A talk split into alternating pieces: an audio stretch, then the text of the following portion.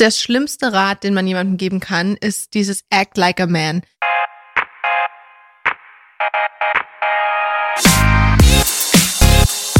What the Finance? Verhandel doch mal wie ein Mann. Oder welche Tipps dir wirklich bei der Gehaltsverhandlung helfen?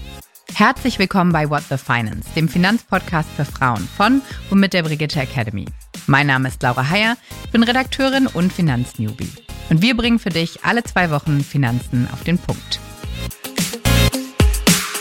Bevor es losgeht, hier noch ein kleiner Hinweis in eigener Sache. Bald startet unsere Masterclass Finanzen der Brigitte Academy. In unserem achtwöchigen Video-Online-Kurs lernst du zusammen mit unseren vier unabhängigen Finanzexpertinnen, wie du dich finanziell für die Zukunft ausstellst. Dazu gibt es Live-Sessions, ein Workbook und virtuelle Kleingruppentreffen.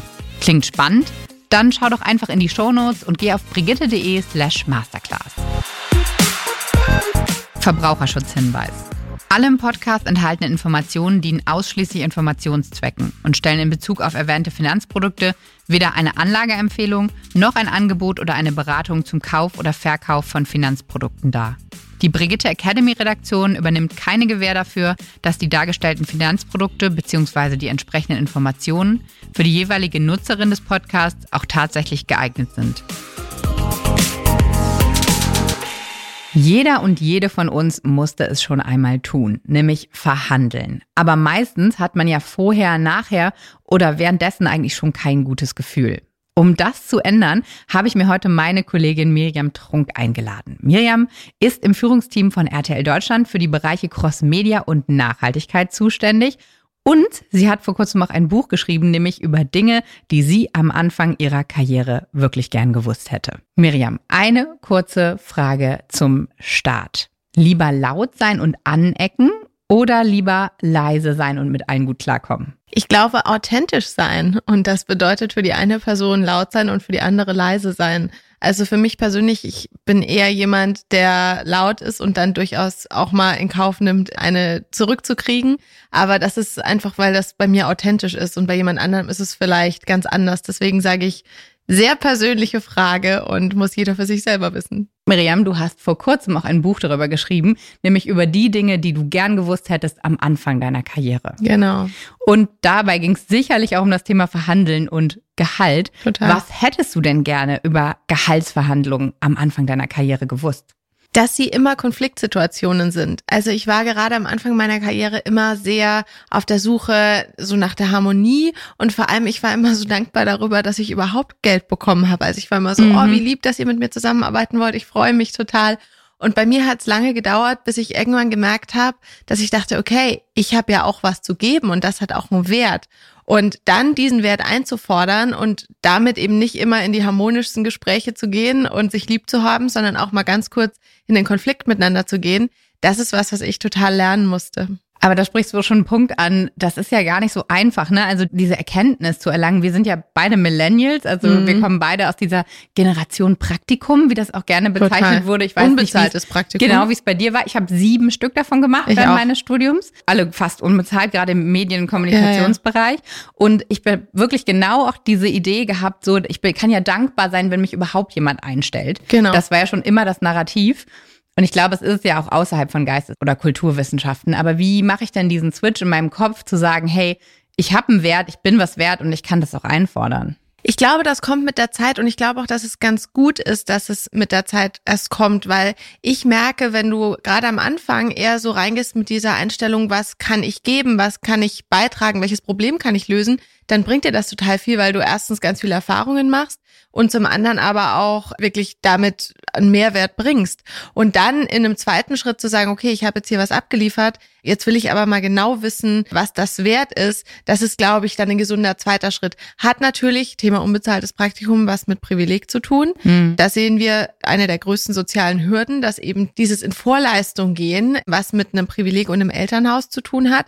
Aber ich habe die Erfahrung gemacht, auch wenn ich jetzt im Nachhinein manchmal denke, oh, da hättest du schon mal ein bisschen auf den Tisch hauen können, mhm. dass es im Zweifel gar nicht so schlecht war, zu sagen, okay, ich mache die Straßenumfrage noch und ich koche den Kaffee und ich hole hier die Sachen von der Post und vom Drucker und was weiß ich, was ich alles für Datteljobs gemacht habe. Zum einen, weil es mir ganz viele Erfahrungen und ein tolles Netzwerk gegeben hat und zum anderen auch dem Unternehmen oder den Unternehmen, in denen ich war, das Gefühl gegeben habe, ah, okay, die kann was, die ist sich für nichts zu schade. Hm, aber hattest du nicht auch so eine Frustgrenze mal? Also, dass du das Gefühl hattest, boah, es geht einfach nicht voran und ich befinde mich in dieser Dauerschleife so ein bisschen? Ja, der Moment war bei mir, als ich gecheckt habe, was andere verdienen. Hm. Also ich dachte ganz lange und wirklich bis vor, da war ich schon irgendwie so in meinem Trainee-Programm, hatte ich ein völlig falsches Gehaltsgefüge im Kopf, was Leute verdienen. Mhm. Und dachte halt so, oh, wenn man irgendwie so CEO ist, verdient man bestimmt mal so 100.000 im Jahr. Und dann irgendwann habe ich gecheckt, nee, mehr. Und dann zum einen zu wissen, was so Gehaltsbänder sind in anderen Branchen, aber auch in anderen Jobs und sich dann selbst zu verorten, das hat mir total geholfen. Hm. Und wo guckst du das nach? Also was sind deine Go-Tos, wenn es um sowas geht? Also ich rede tatsächlich mit vielen Kolleginnen auch über Gehalt. Ich mache das nicht, dass ich jetzt in der Kantine schreie, was verdienst du, sondern ich habe so ein Hm. Circle of Trust mit Kolleginnen und auch Kollegen, mit denen ich das vertraulich teile und mit denen ich auch vor einer Gehaltsverhandlung spreche.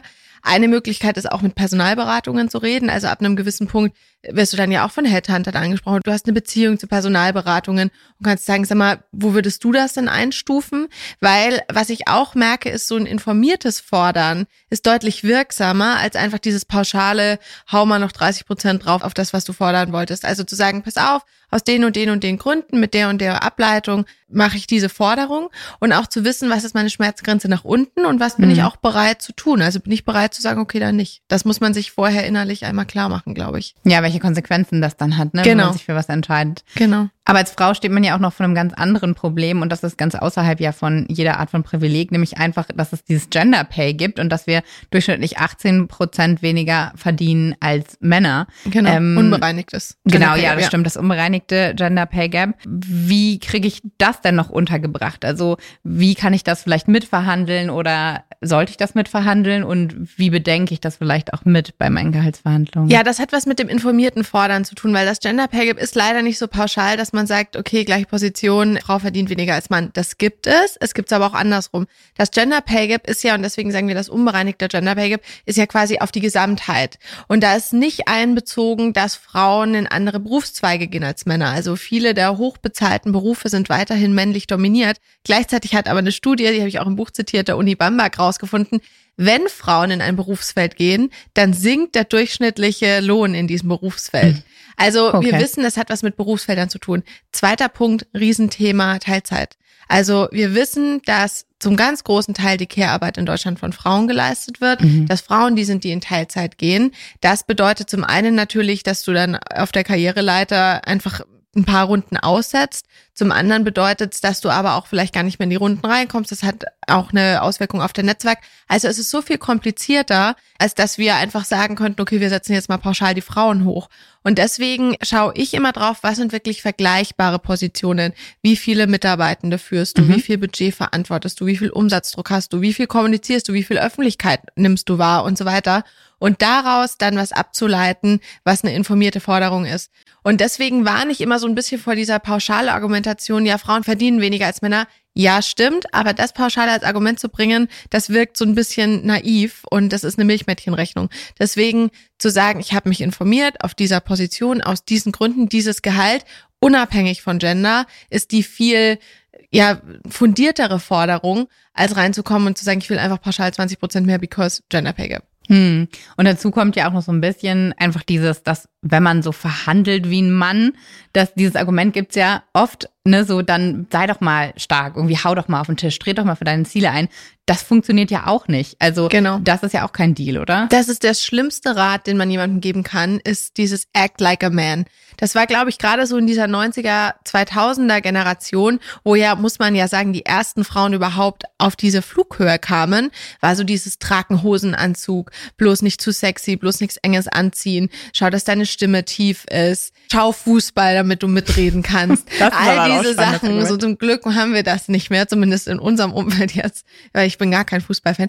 Also ich glaube, sich bewusst zu machen, Authentizität ist das, was dich am Ende weiterbringt. Und es gibt eine Theorie, die habe ich in dem Buch von unserer Kollegin Alexandra Zykonow entdeckt, diese Rollenkongruenztheorie, hm. nämlich dass ja beide Seiten Genderstereotype im Kopf haben. Und es eckt an, wenn du an ein Stereotyp zu stark aneckst. Also für dich ist es irgendwie seltsam, plötzlich völlig anders aufzutreten, als du eigentlich bist. Und dein Gegenüber ist auch so, hui, was ist da los? Mhm. Deshalb rate ich dazu, authentisch, informiert, fundiert und natürlich sachlich. Also emotional zu kommen und mit Tränen in den Augen zu sagen, ich brauche immer mehr Geld. Das ist keine Forderung. Also rational erwachsen, aber immer noch authentisch. Und man ist halt nun mal kein Mann als Frau. Also so ist es halt. Hm, mit Alex haben wir auch schon eine Folge gemacht über ah, das ja. Thema tatsächlich, warum wir überhaupt einen Podcast für Frauen brauchen, in dem wir über Geld sprechen. Die findet ihr auch auf jeden Fall bei uns im YouTube-Feed und überall dort, wo es Podcasts gibt. Ja, Alex ist ein Rockstar, sehr zu empfehlen.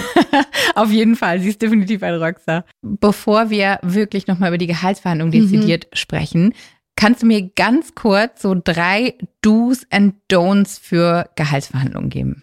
Ja, Nummer eins, informier dich vorab. Also komm gut vorbereitet. Also es ist wie so, wie, also es ist ein Konflikt, so kann man sich's vorstellen. Und für einen Konflikt ist wie jeder Wettkampf. Du gehst auch nicht untrainiert zu einem Wettkampfspiel. Also bereite dich vor, informier dich, überleg dir, was ist eine angemessene Forderung. Nummer eins. Nummer zwei, wie gesagt, kenn deine Dealbreaker und mach dir vorher bewusst, bin ich bereit zu gehen, wenn ich das nicht kriege?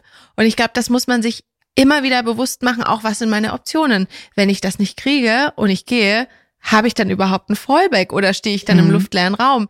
Also sich das vorher als innere Haltung klar zu machen und dann auch mit einer Gelassenheit reinzugehen und für sich zu wissen, okay, entweder ich krieg's oder ich krieg's nicht und Konsequenz A oder ich krieg's nicht in Konsequenz B. Also so ein bisschen sich vorher auch schon so einen Plan zu machen. Mhm.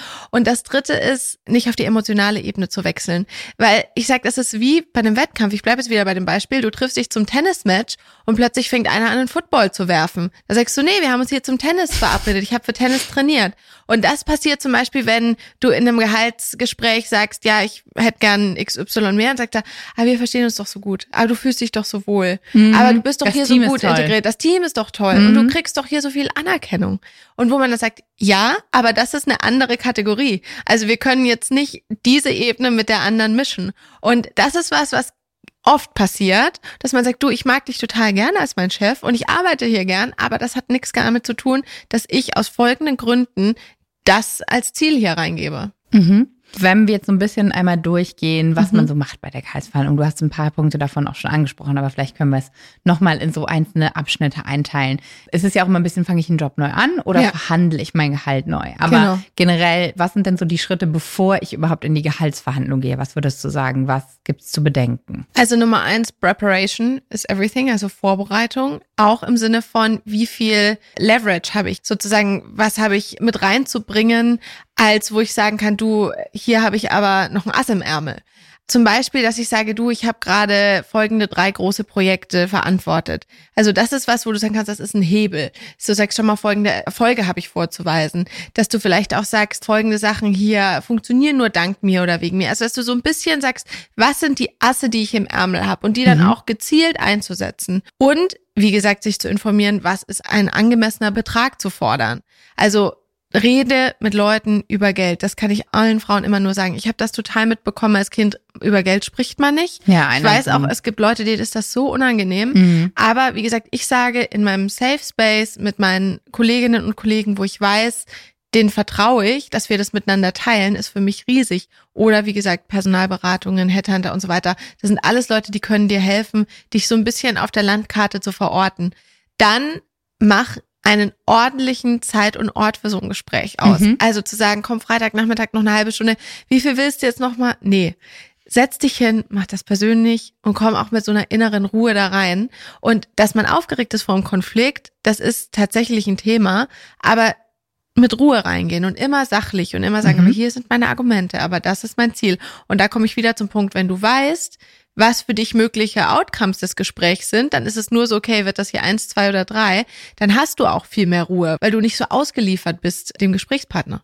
Mm, und das würdest du sagen bei so typischen Situationen, wenn man es immer wieder anspricht und die Aussagen sind dann so, ich bin dafür nicht verantwortlich. Das sind ja so diese klassischen Bullshit-Sätze. Wie komme ich denn an dieses Gespräch? Ja, ich würde immer fragen, wer ist denn dafür verantwortlich? Mhm. Und also es muss ja jemanden geben und im Zweifel ist es halt eine Personalabteilung. Oder zu sagen, okay, wenn es jetzt nicht passt, und ich hatte das tatsächlich auch schon in der Corona-Zeit, irgendwie die Hälfte der Leute gehen in Kurzarbeit und dann kommt, war ein männlicher Kollege und sagt, er will mehr Kohle, wo ich gesagt habe, sag mal, Junge, weißt du, was hier los ist gerade? Also man sollte schon auch wissen, wo das Unternehmen gerade steht. Mhm. Also in der großen Entlassungswelle zu sagen, ich hätte jetzt aber gerne mehr Kohle, das ist ein bisschen, auch wenn ich den Kollegen gegenüber und Kolleginnen gegenüber so ein bisschen äh, schwierig. Also ich glaube, ganz sachlich zu bleiben und zu sagen, okay, ich verstehe das, dass es jetzt nicht passt. Hast du für mich vielleicht einen Horizont, wann es wieder passen könnte? Oder hast du für mich irgendwie einen Ausblick, wann es bei dir gerade passt? Und das ist natürlich das nächste, wenn du sagst, du hast ein Gegenangebot von irgendjemandem, das offen zu spielen und zu sagen, du, ich weiß, es passt nicht, ich will nur auf den Tisch legen, ich habe hier gerade ein Angebot bekommen, was für mich spannend wäre, je nachdem, wie sich's hier entwickelt. Deswegen wäre es jetzt gut, wenn wir das Gespräch jetzt führen, auch wenn es jetzt gerade nicht passt. Mhm. Also quasi immer ein bisschen den Kontext einordnen. Ne? Genau. Und ich komme immer wieder rational, pragmatisch, ruhig. Jetzt bin ich in dem Gespräch Mhm. und da gibt's ja auch so ganz viele Tipps und Tricks, was man machen soll. Und ich finde, eine Thematik ist immer, sollte man, wenn man gefragt wird, sein Gehalt, seinen Anker, was man will, Mhm. nennen oder nicht? Das ist ja immer so diese Diskussion. Ja. Also, was würdest du sagen?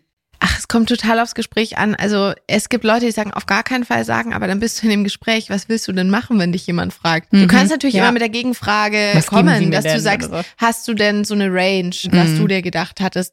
Oder du kannst auch dieses, wie viel bin ich dir wert? Das ist natürlich dann schon manchmal sehr wieder auf der persönlichen, emotionalen Schon Ebene. fast emotionale Erpressung. Es gibt so. Leute, die das machen, die sagen, Ja. äh, wie viel bin ich dir denn wert? Und dann es ist schwer, einen Wert eines Menschen in einer Zahl zu beziffern. Es geht ja, Ja. wirklich um die Arbeitsleistung. Es ist ja ein Vertrag. Du sagst, ich gebe dir was und dafür kriege ich was. Es ist ein Austausch von Leistungen. Also ich habe die Erfahrung gemacht von beiden Seiten. Ich frage auch immer, was hast du dir denn vorgestellt? Dass es okay ist, eine Range zu sagen, einfach weil das für den Gesprächsschluss sonst schwierig ist. Hm. Also ich sag die Range, aber wie gesagt, wenn du gut informiert bist vorher, dann weißt du ungefähr, wo du dich verorten kannst. Und du hast ja schon viele Sachen auch aus dem Gespräch selbst gesagt. Du sagst ja auch schon mal auf beiden Seiten. Also ich meine, Ja. du verhandelst wahrscheinlich um dein Gehalt Ja. und du sprichst mit anderen Leuten Klar. über dein Gehalt.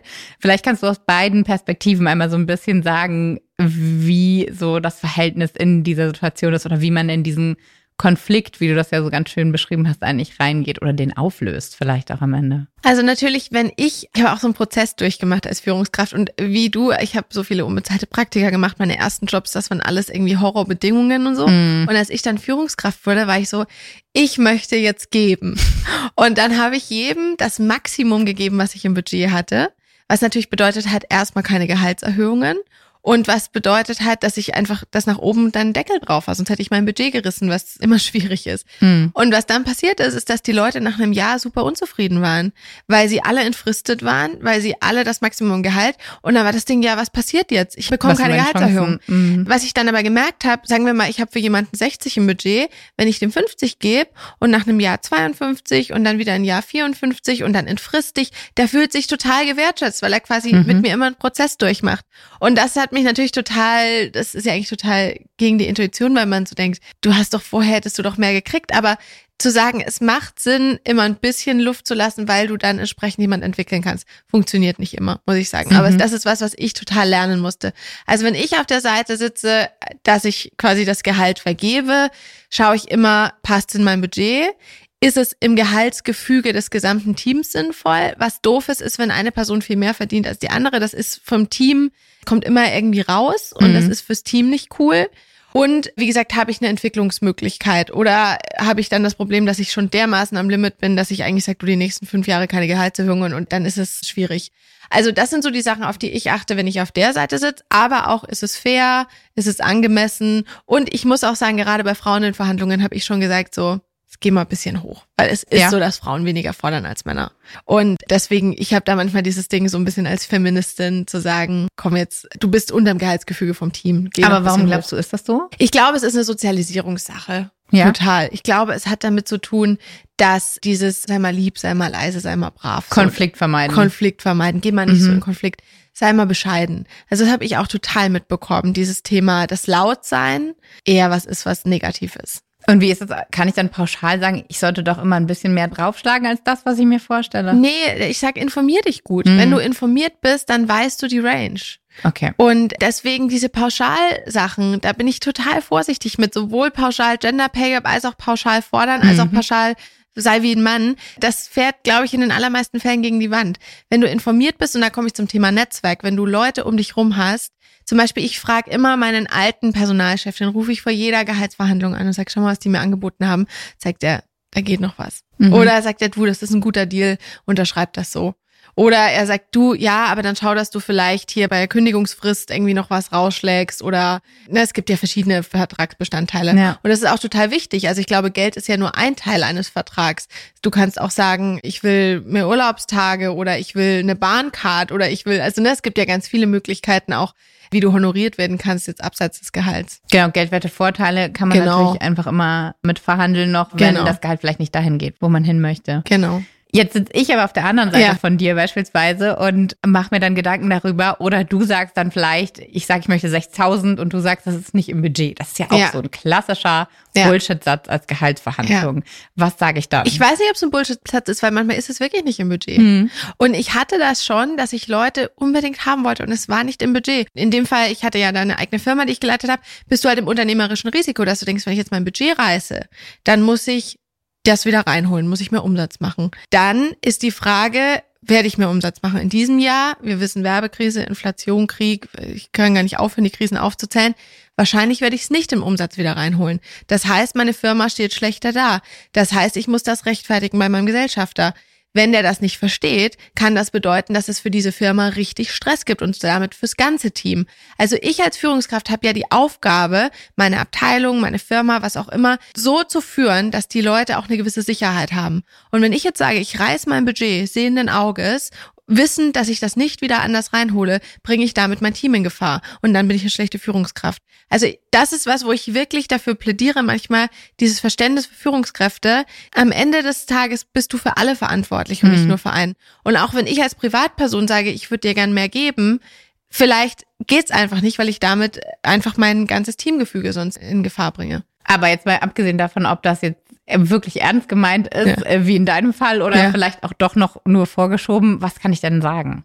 Du kannst sagen, was muss ich denn machen, um dahin zu kommen? Mhm. Weil gerade, und da bin ich wieder beim Thema informierte Forderung, wenn du jetzt weißt, das ist eine Stelle, für die ist 60.000 im Rahmen, du weißt vielleicht, es gibt Leute, die 60.000 verdienen, du weißt, du hättest von einem anderen Arbeitgeber die 60.000 angeboten bekommen, dass du sagst, pass auf, ich weiß, dass das nicht out of range ist, es ist eine informierte Forderung, ich würde es woanders ehrlich gesagt kriegen, das ist mein Plan B-Thema, ich weiß, was sind die Dealbreaker und bin ich bereit zu gehen aber ich würde gern hier bleiben, weil ich den Laden mag, weil ich irgendwie mhm. eine Bahncard kriege oder whatever.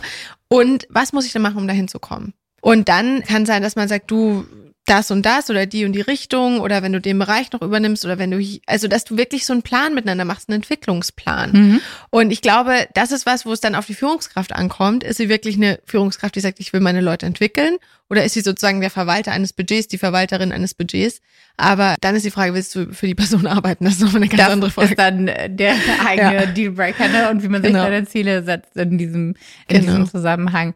Gern genommen ist ja auch sowas wie, du musst dich auf der Position erst beweisen. Mhm. Ist ja auch gern so ein Satz, der, mhm. der kommt. Was würdest du da sagen? Mach das quantifizierbar. Wie beweise ich mich? Was sind die Dinge, an denen du misst, ob ich mich bewiesen habe oder nicht?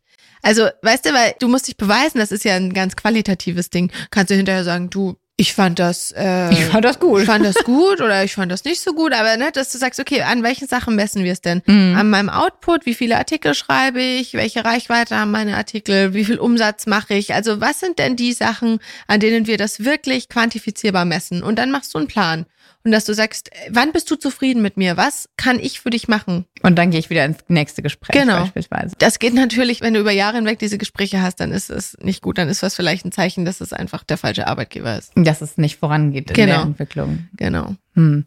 Und jetzt bin ich aus der Gehaltsverhandlung rausgegangen und habe vielleicht nicht das bekommen, was ich möchte. Was sollte ich da für Schlüsse draus ziehen? Also wie sollte ich da am Ende handeln? Ich glaube, da ist ganz entscheidend, was ist der Grund, warum du nicht zufrieden bist. Mhm. Es gibt es externe Faktoren wie zum Beispiel Pandemie, Krieg, Inflation, Krise. Also wenn dein Chef, deine Chefin zu dir sagst, du, wir stecken in der größten Krise seit 30 Jahren. Du siehst, hier werden Leute entlassen oder Leute in Kurzarbeit oder jetzt ist nicht die Zeit. Dann weißt du, es hat nichts mit dir zu tun, mit deiner Arbeit, sondern es ist einfach gerade nicht die, die Situation.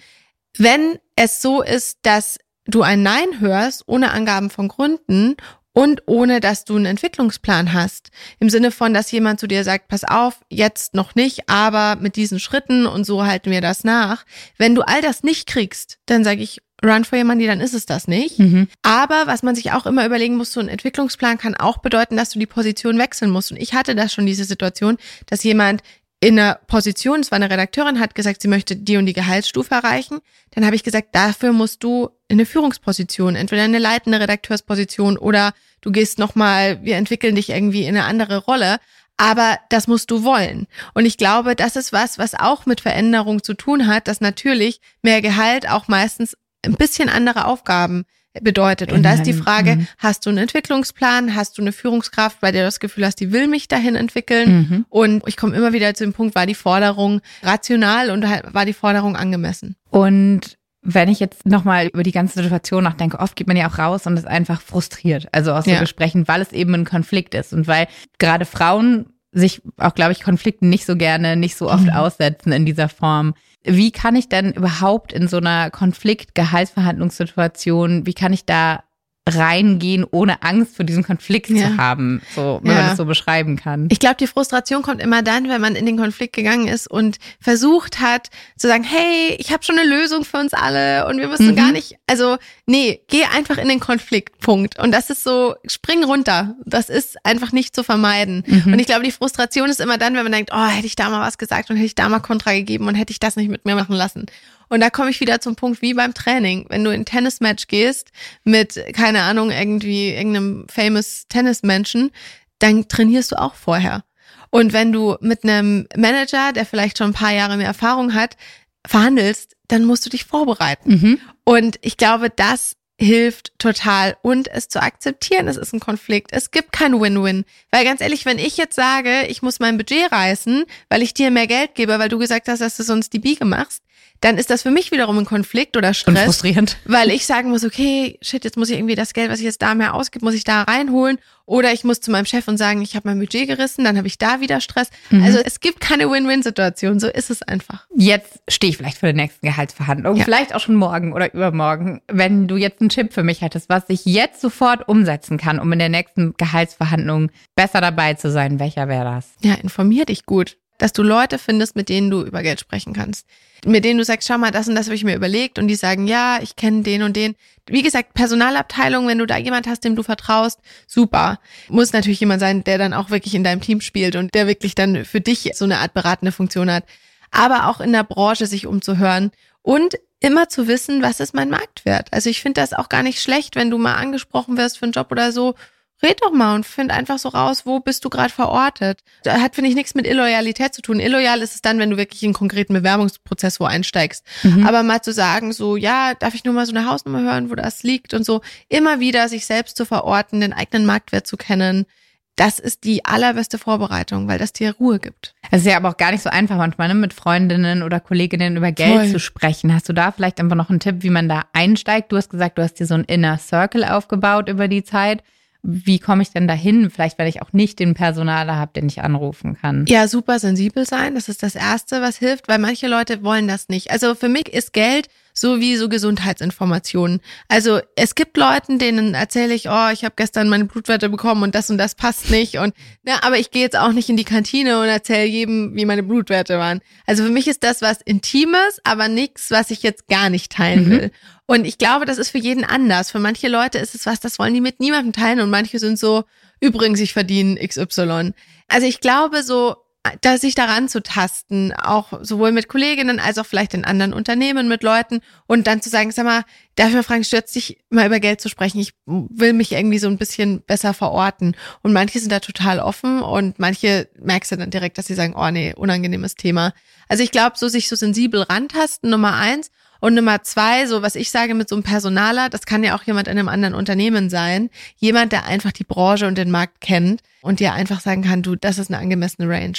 Okay, das heißt, unser nächster erster Schritt wäre dann, wenn ich wirklich, selbst wenn ich keine Gehaltsverhandlung vor mhm. der Tür habe, einfach mal schauen, wie ich in meinem Umfeld das Thema Geld platzieren kann und einfach ein bisschen erfahre, Total. was bei mir los ist. Auch wenn es um Investments geht, wenn es um äh, bei allen Sachen, es hilft so, Leute zu haben, mit denen du über Geld reden kannst, die nicht mit dir verwandt sind. Das ist auch total wichtig, weil Eltern reden über Geld immer in so einer pass mal ein bisschen auf, ne? Also die Mhm. haben da ein ganz an Und, da hat man ja auch Glaubenssätze und sonst was mitgenommen. Genau, also, genau. Und ja. das ist auch so ein Generationending. Also meine Elterngeneration, die haben überhaupt nicht über Geld geredet.